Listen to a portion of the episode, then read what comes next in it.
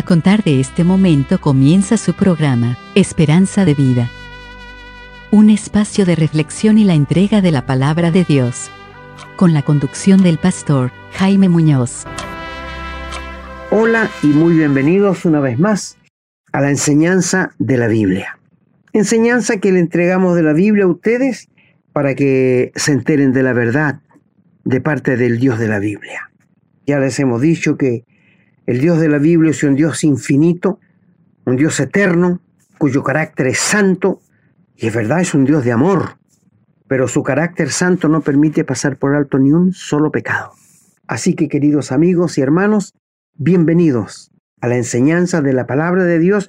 Y ustedes saben, como muchos les hemos dicho otras veces, no somos como muchos que medran falsificando la palabra de Dios, sino que delante de Dios en la persona de Cristo les hablamos la verdad. 2 Corintios 2.17. Así que sean todos bienvenidos a la enseñanza de la palabra de Dios, esperanza de vida.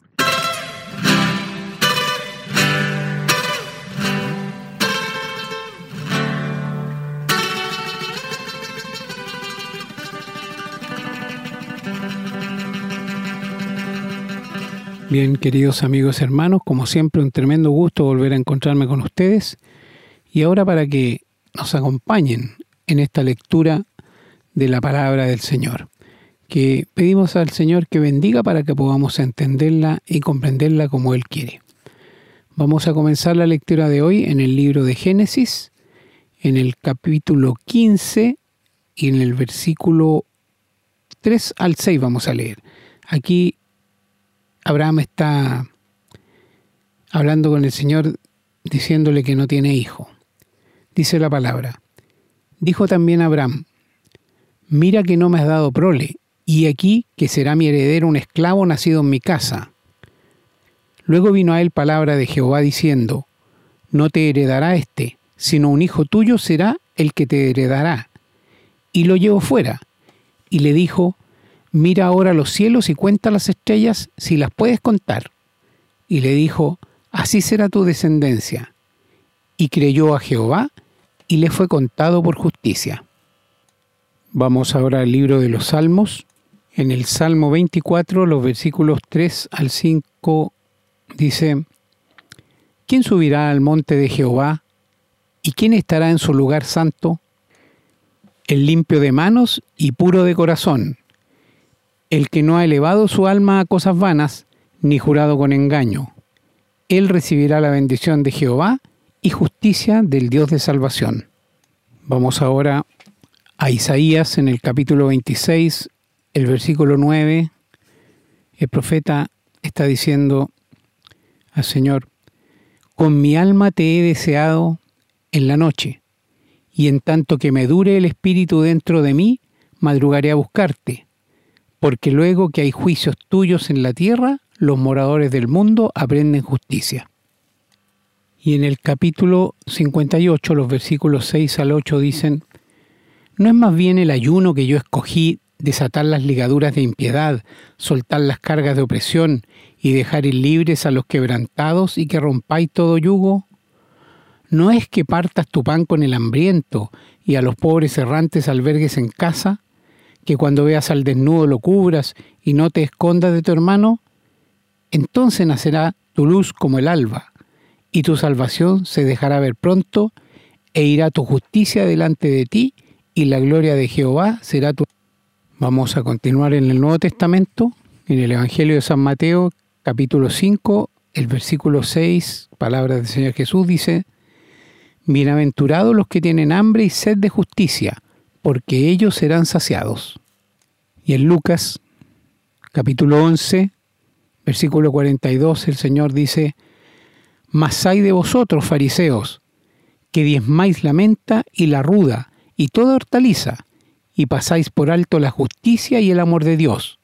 Esto os era necesario hacer sin dejar aquello. Vamos a ir ahora a la carta del apóstol Pablo a los Romanos en el capítulo 3.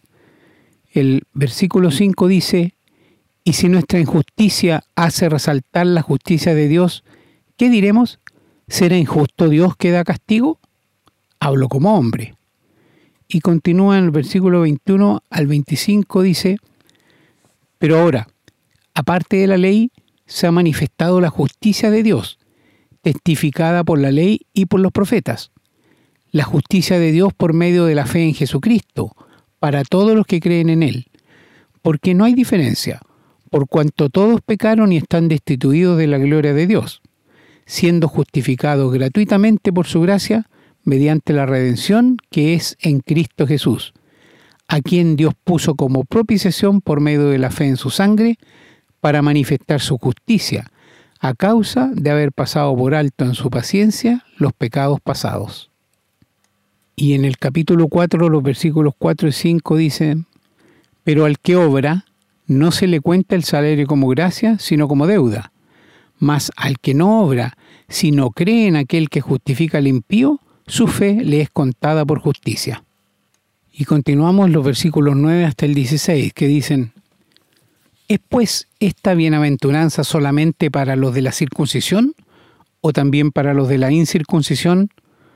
Porque decimos que a Abraham le fue contada la fe por justicia. ¿Cómo pues le fue contada? ¿Estando en la circuncisión o en la incircuncisión?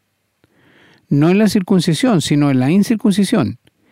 Y recibió la circuncisión como señal, como sello de la justicia de la fe que tuvo estando aún incircunciso para que fuese padre de todos los creyentes, no circuncidados, a fin de que también a ellos la fe les sea contada por justicia, y padre de la circuncisión para los que no solamente son de la circuncisión, sino que también siguen las pisadas de la fe que tuvo nuestro padre Abraham antes de ser circuncidado. Porque no por la ley fue dada a Abraham o a su descendencia la promesa de que sería heredero del mundo, sino por la justicia de la fe. Porque si los que son de la ley son los herederos, van a resultar la fe y anulada la promesa. Pues la ley produce ira, pero donde no hay ley, tampoco hay transgresión. Por tanto, es por fe, para que sea por gracia, a fin de que la promesa sea firme para toda su descendencia, no solamente para la que es de la ley, sino también para la que es de la fe de Abraham, el cual es Padre de todos nosotros.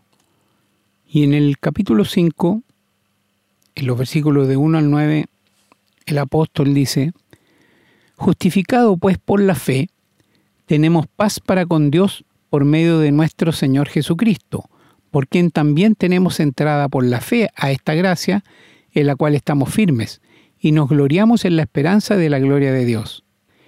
Y no solo esto, sino que también nos gloriamos en las tribulaciones, sabiendo que la tribulación produce paciencia, y la paciencia prueba, y la prueba esperanza, y la esperanza no avergüenza, porque el amor de Dios ha sido derramado en nuestros corazones por el Espíritu Santo que nos fue dado. Porque Cristo, cuando aún éramos débiles, a su tiempo murió por los impíos. Ciertamente apenas morirá alguno por un justo, con todo pudiera ser que alguno osara morir por el bueno, mas Dios muestra su amor para con nosotros, en que siendo aún pecadores, Cristo murió por nosotros. Pues mucho más, estando ya justificados en su sangre, por él seremos salvos de la ira. Y en los versículos 18 al 21 continúa, Así que, como por la transgresión de uno vino la condenación a todos los hombres, de la misma manera por la justicia de uno vino a todos los hombres la justificación de vida porque así como por la desobediencia de un hombre los muchos fueron constituidos pecadores, así también por la obediencia de uno los muchos serán constituidos justos. Pero la ley se introdujo para que el pecado abundase, mas cuando el pecado abundó, sobreabundó la gracia, para que así como el pecado reinó para muerte, así también la gracia reine por la justicia para vida eterna mediante Jesucristo, Señor nuestro.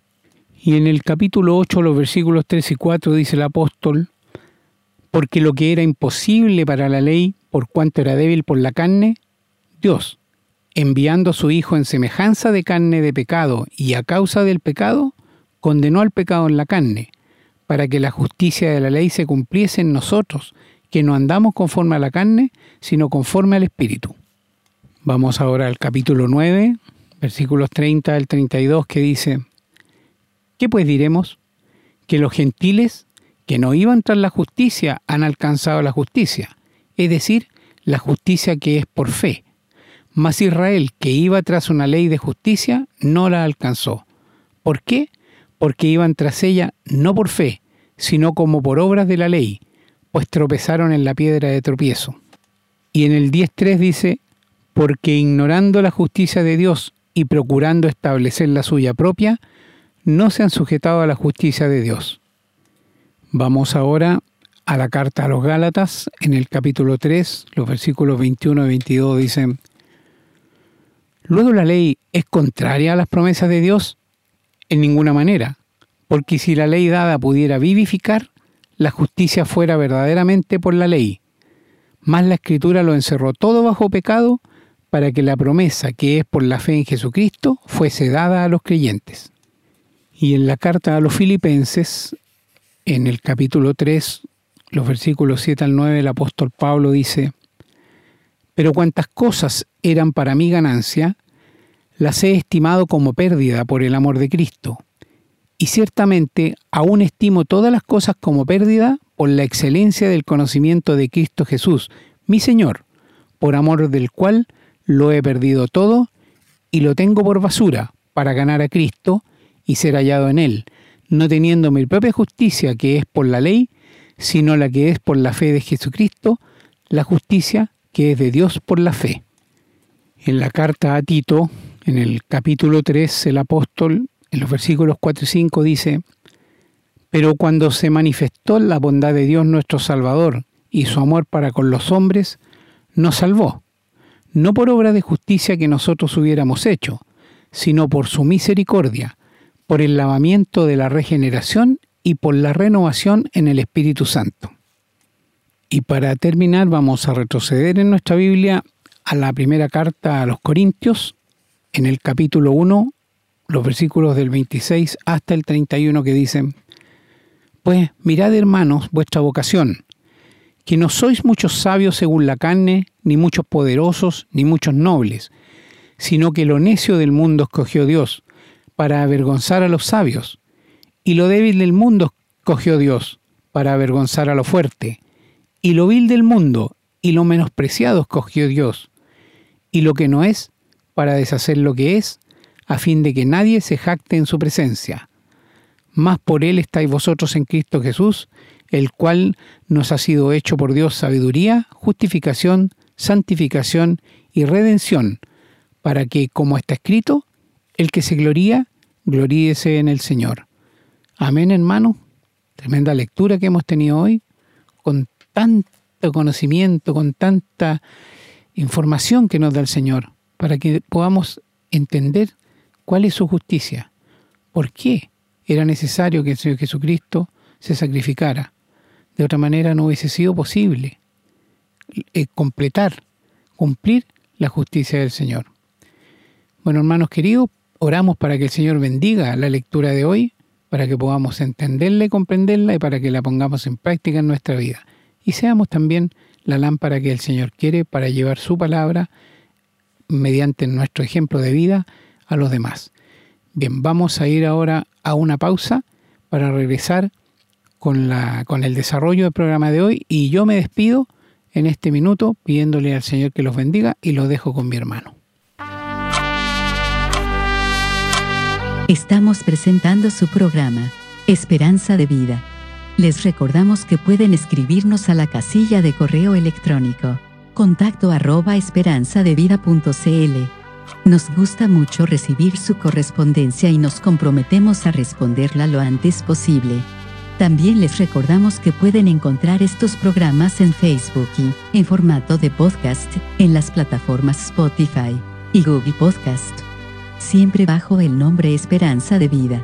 No olviden que pueden compartirlos y copiarlos libremente por cuanto la autoría le corresponde a nuestro Señor Jesucristo, a quien damos todo el honor y la gloria y agradecemos la oportunidad de servirle de esta manera. Queridos amigos y hermanos, estamos frente a la palabra irrefutable de Dios, una palabra de autoridad, como la gente decía cuando escuchaba al Señor Jesús, que la palabra de él no era como los escribas y fariseos, como los religiosos de aquel tiempo, porque la palabra del Señor era con autoridad, porque es palabra de vida. El poder de su palabra y la palabra de su poder. Linda expresión, ¿verdad? Bueno, hoy día queremos hablar de la justicia de Dios. He escuchado muchas veces, cuando hablo con personas del Evangelio, cuando le hablamos de que si la gente no se convierte a Cristo y es perdonada, no se va a ir al cielo, se va a ir al infierno. Y ellos dicen, sería injusto que Dios castigara a un joven de 15, 18 años al infierno porque Dios no le perdonó de pecados. Esto es lo que piensa el hombre. Así piensa. Pero ha pensado si aquel joven tuvo oportunidad, Dios le iluminó para ser salvo y él no quiso. Todo lo culpan a Dios. ¿Y qué saben de justicia? Dígame una cosa, ¿el hombre sabe lo que es la justicia hoy día? No, para nada. Desde los políticos del presidente para abajo, no saben lo que es justicia se va a conocer la verdadera justicia cuando el Señor venga a reinar mil años aquí en la tierra. Ahí vamos a saber, ahí bueno, nosotros no vamos a estar, gracias a Dios, pero ahí los que, los que se queden para la gran tribulación van a saber qué es la justicia de Dios cuando termine la gran tribulación, después de haber sufrido siete años. Lo inimaginable.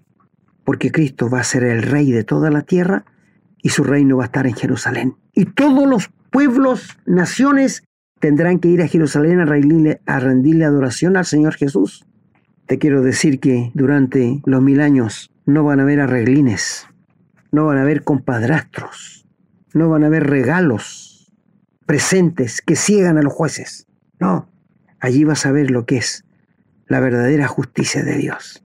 Hoy día no hay justicia. Para donde tú te vuelvas está lleno de injusticia. Los políticos son injustos, los maestros de escuela son injustos, los profesores de la universidad son injustos. Estamos llenos de justicia. En la calle hay injusticia, en la casa. Hay padres que tienen hijos favoritos. Porque les cayó bien nomás, eh, porque es más obediente, le digo, y al otro lo desprecia. Qué injusticia más grande.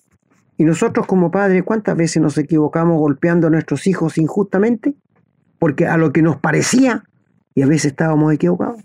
Sí, esto tenemos que aceptarlo. Pero no quiero hablarle de esta justicia, yo quiero hablarle de la justicia de Dios. De esto quiero hablar. ¿Sabes que los judíos le dijeron al Señor Jesús cuando Él les hablaba y les dijo que lo estaban siguiendo porque se habían alimentado del, del pan que el Señor hizo multiplicar aquellos cinco mil y no por el interés de la palabra de Dios?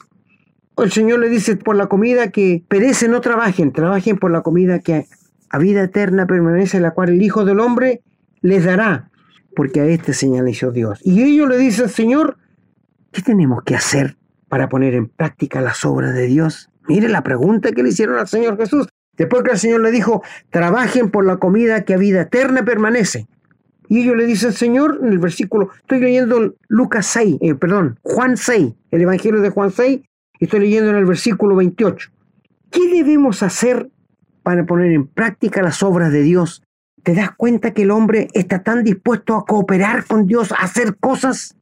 Tú le hablas a alguien que el Evangelio, que la vida eterna es gratuita, le da escalofrío. Tú le dices que la salvación es gratuita de parte de Dios, porque la Biblia lo dice así, por gracia sois salvos por medio de la fe y esto no de vosotros, pues es don de Dios.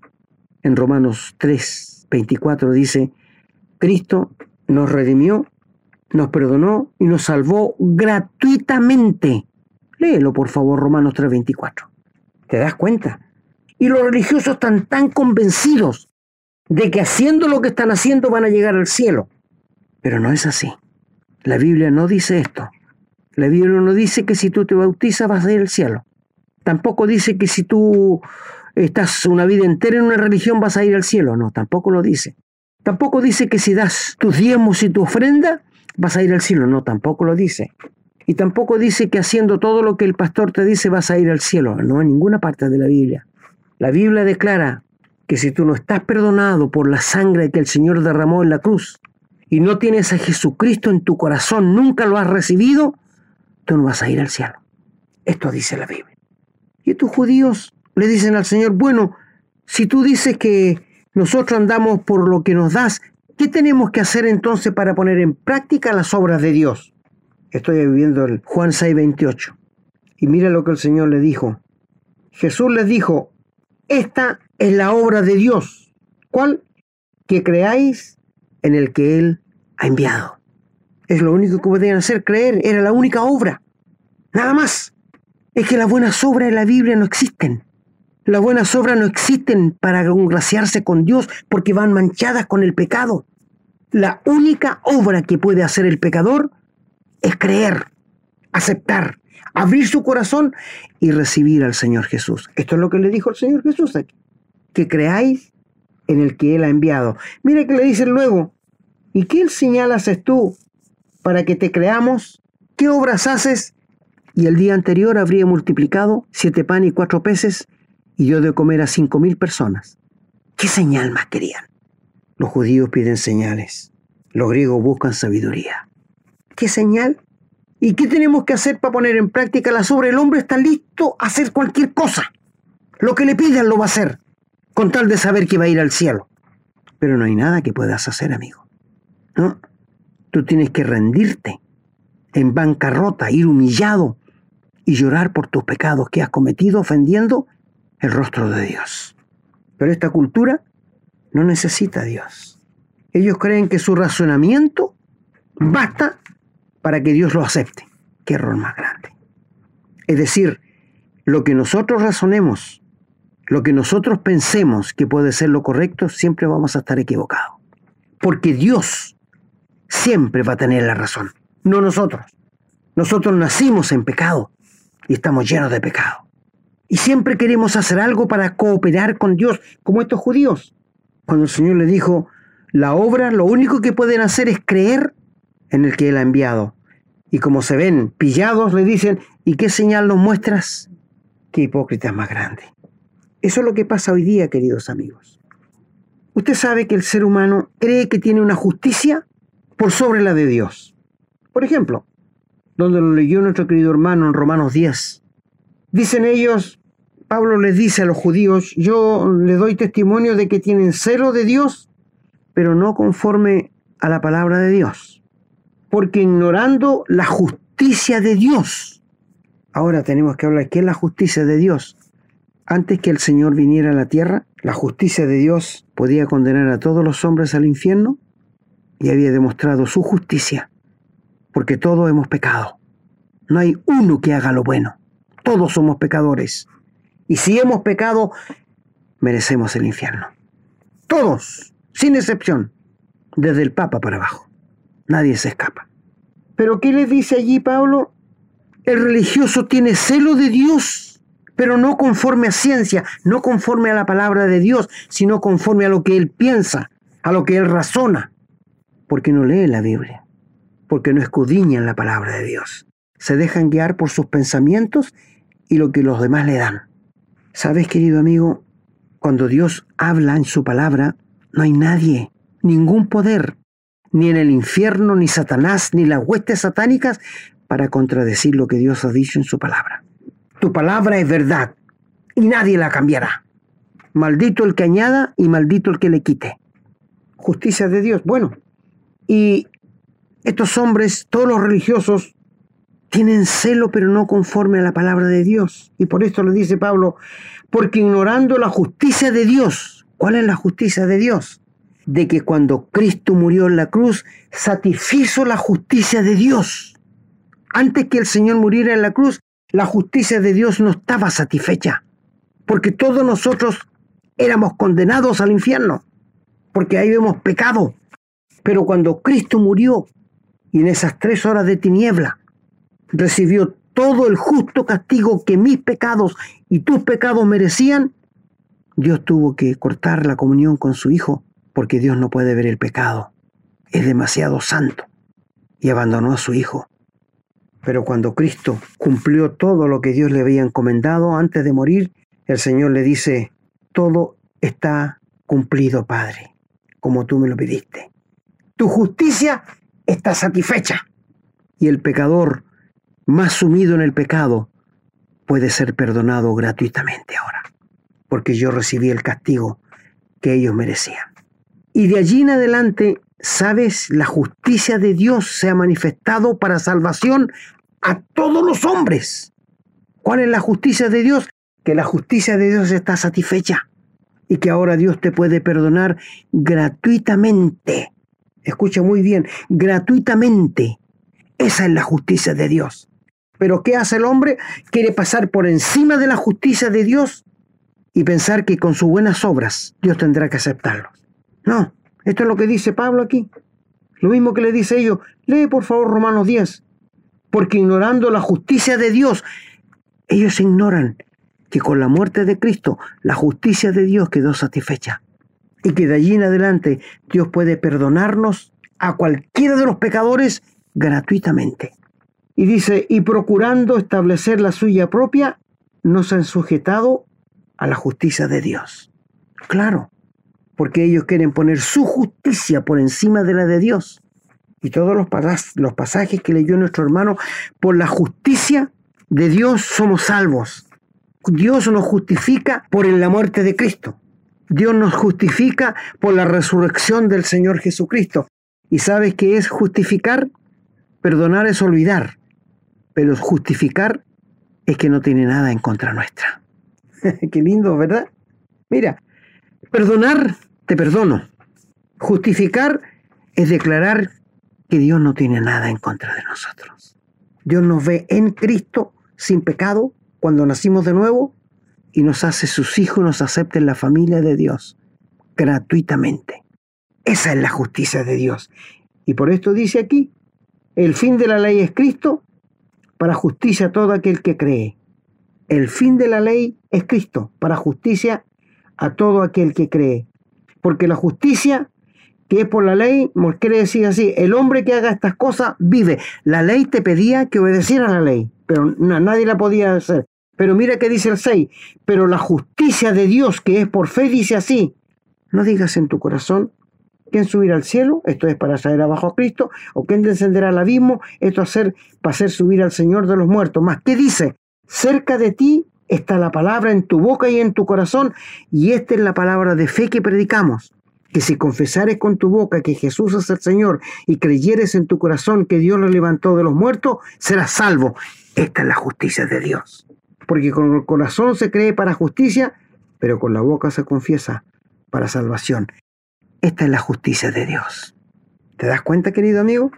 Y el ser humano quiere poner su justicia por encima de la de Dios. Esto es lo que quiere, esto es lo que quiere hacer el, el ser humano. Sí, porque en Romanos 3 dice, pero ahora aparte de la ley se ha manifestado la justicia de Dios testificada por la ley y los profetas, la justicia de Dios por medio de la fe en Jesucristo para todos los que creen en Él, la justicia de Dios. No tu justicia, no la mía, porque nosotros somos seres injustos, no sabemos lo que es justicia. Ahora, la justicia de Dios se va a manifestar cuando Dios condena a los pecadores al infierno. Es su justicia. Sí, es la justicia de Dios.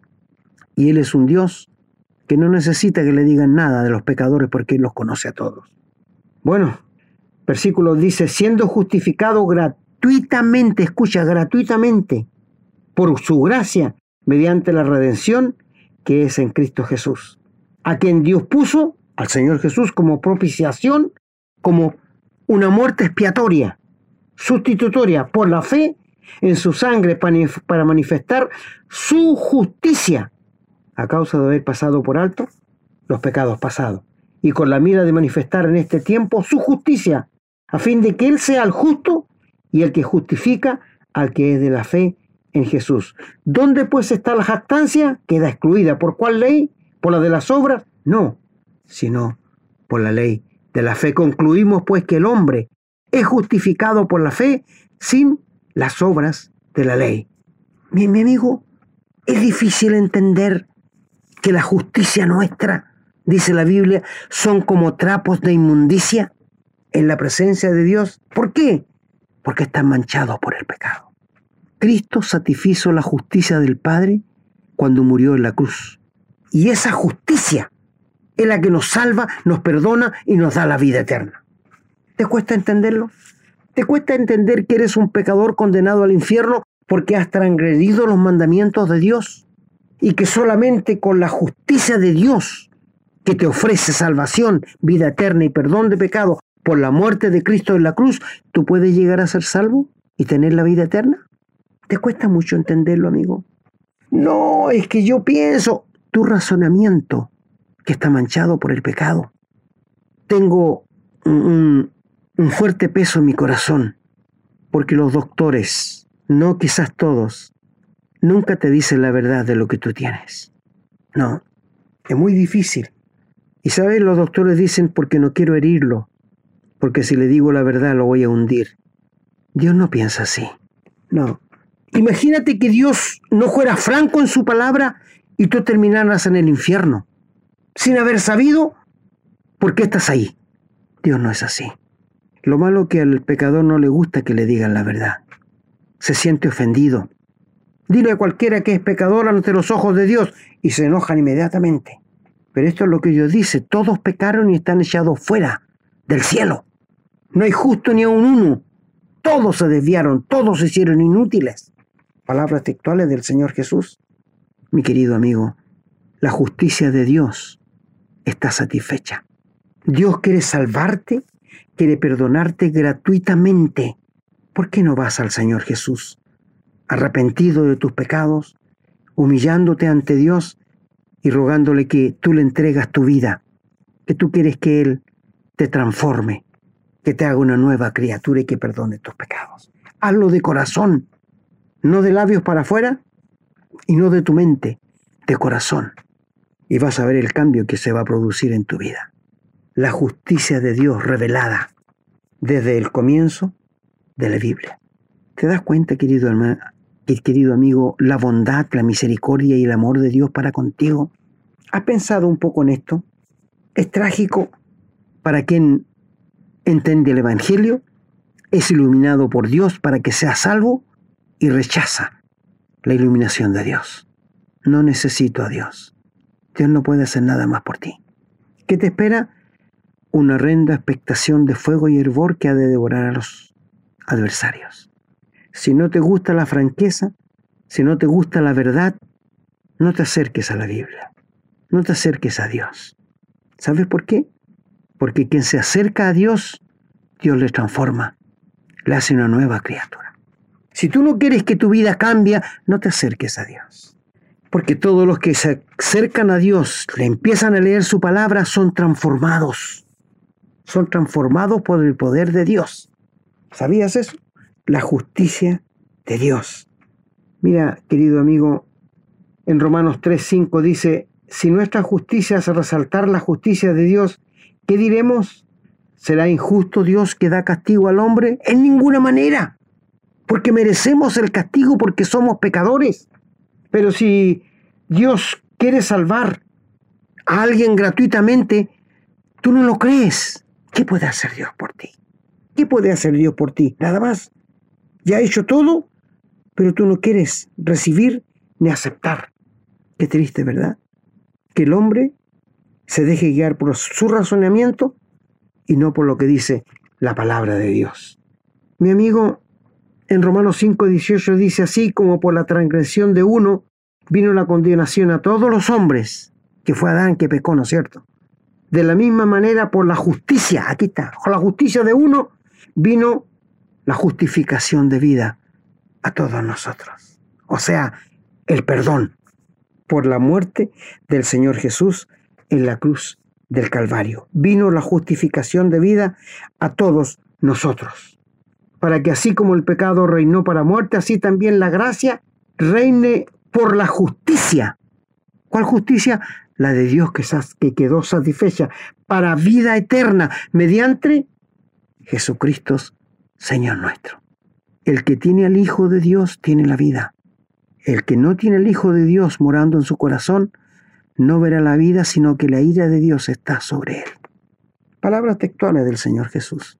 No todo el que me dice Señor, Señor, entrará en el reino de los cielos, sino el que hace la voluntad de mi Padre que está en los cielos. ¿Y cuál es la voluntad? Que tú te arrepientas y que te rindas en las manos de Dios, que te dejes caer humillado, pidiéndole perdón por tus pecados y pidiéndole que el Señor viva tu vida. Esta es la justicia de Dios y demostración del justo juicio de Dios será cuando Dios condene a, a los pecadores. Fíjate que allí en segunda a los tesalonicenses dice lo, dice lo siguiente. Dice, debemos siempre dar gracias a Dios. Estoy leyendo segunda tesalonicenses 1. Por medio de vosotros, hermanos, como es digno, por cuanto la fe va creciendo y el amor de todos y cada uno de vosotros abunda para con los demás. Tanto que nosotros mismos no tenemos necesidad de hablar a otras iglesias porque ya se han dado cuenta por vuestra paciencia y fe en todas vuestras persecuciones y tribulaciones que soportáis. Mira lo que dice ahora. Esto, estoy en el verso 5, es demostración del justo juicio de Dios, para que seáis tenidos por dignos del reino de Dios, por el cual asimismo padecéis, porque es justo delante de Dios pagar con tribulación a los que os atribulan. Y vosotros que sois atribulados, daros reposo con nosotros cuando se manifieste el Señor Jesús del aire, con los ángeles de su poder, en llama de fuego, para dar retribución a los que no conocieron a Dios, ni obedecen al Evangelio de nuestro Señor Jesucristo, los cuales sufrirán pena de eterna perdición, excluidos de la presencia del Señor y de la gloria de su poder cuando venga aquel día para ser glorificado sus santos y ser admirado de todos los que creyeron. Léelo, querido amigo. Segunda Tesalonicenses, capítulo 1, del 13 en adelante. La justicia de Dios es otra demostración del justo juicio de Dios, la condenación a los pecadores. ¿No quieres ser condenado, mi amigo? Refúgiate en el Señor Jesús inmediatamente. Ve a donde Él, a donde quiera que estés, y ríndele tu vida pídele perdón por tus pecados. Y Él te va a salvar, te va a perdonar y te va a la vida eterna. La justicia de Dios está satisfecha. Con la muerte de Cristo, el Padre quedó satisfecho. Porque la víctima que murió por ti y por mí era santo y más sublime que los mismos cielos. Nunca hizo pecado, ni hubo maldad en su boca, nunca fue contaminado por el pecado y sanó a muchos leprosos. Es que era imposible que se contaminara, porque Él es tres veces santo. Nos convenía que muriera en la cruz por ti y por mí, porque Él era santo y sin pecado, era el postrer Adán. Y con su muerte satisfizo la justicia de Dios, como dije, y abrió la puerta de la gracia de Dios de par en par, para que tú y yo pudiésemos ir arrepentidos a Él, rindiéndole nuestra vida y pidiéndole perdón por nuestros pecados. Tu justicia es como un trapo de inmundicia a los ojos de Dios. Tus obras son como un trapo de inmundicia a los ojos de Dios. Tus penitencias son como un trapo de inmundicia. ¿Y sabes por qué?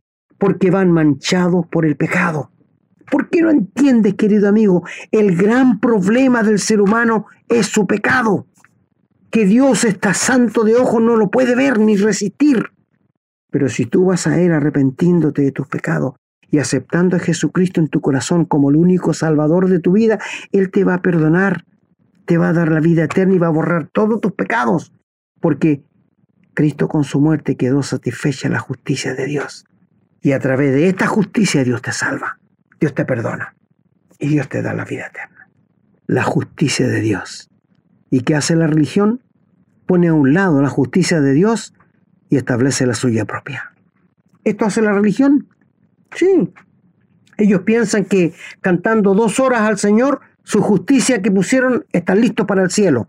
Por favor, querido amigo.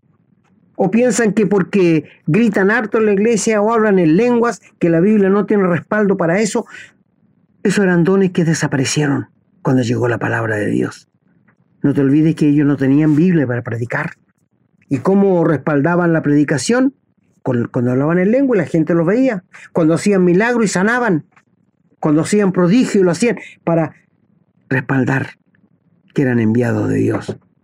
Pero hoy día, a los que el Señor salva, es la mejor prueba de que Cristo es real, de que la salvación es verdad. Tú y yo, mi querido hermano, somos un milagro que Dios ha hecho en nosotros, porque nos ha hecho nacer de nuevo, ha impartido la vida de Dios en nuestro interior, tenemos la naturaleza de Dios y el Espíritu Santo nos ha venido a morar. Somos seres sobrenaturales y tenemos que vivir una vida sobrenatural en este mundo, porque tenemos el Espíritu Santo que nos anima, nos respalda y nos ayuda en nuestras debilidades. La justicia de Dios para salvación a todo aquel que cree.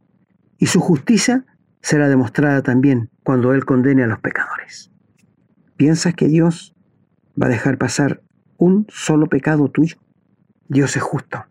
Por esto, ríndete a Él. Entrégale tu vida. Dile que te perdone, que tú quieres que Él venga a vivir tu vida, que confía que cuando Cristo murió ya pagó tus pecados. Ríndele tu vida a Él y sé salvo, mi querido amigo, por la justicia de Dios. El Señor bendiga su palabra.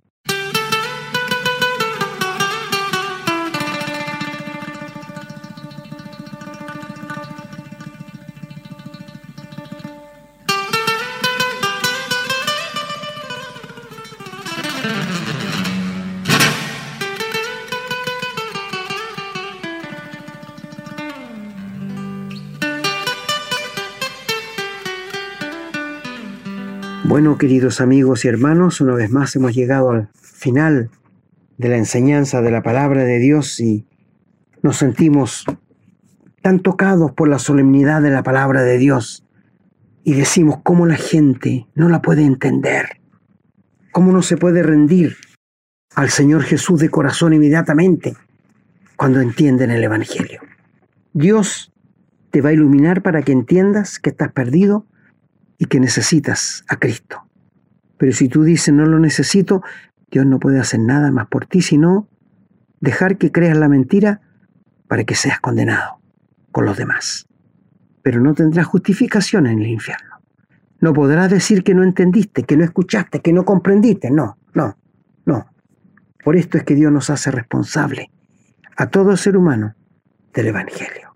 Entrégate al Señor de corazón y sé salvo para toda la eternidad por medio de la justicia satisfecha del Padre con la muerte de Cristo en la cruz. El Señor bendiga su palabra. Hemos presentado su programa, Esperanza de Vida, un espacio de reflexión y enseñanza para la vida cristiana. Nos gustaría volver a contar con su sintonía. Que tengan un muy buen día.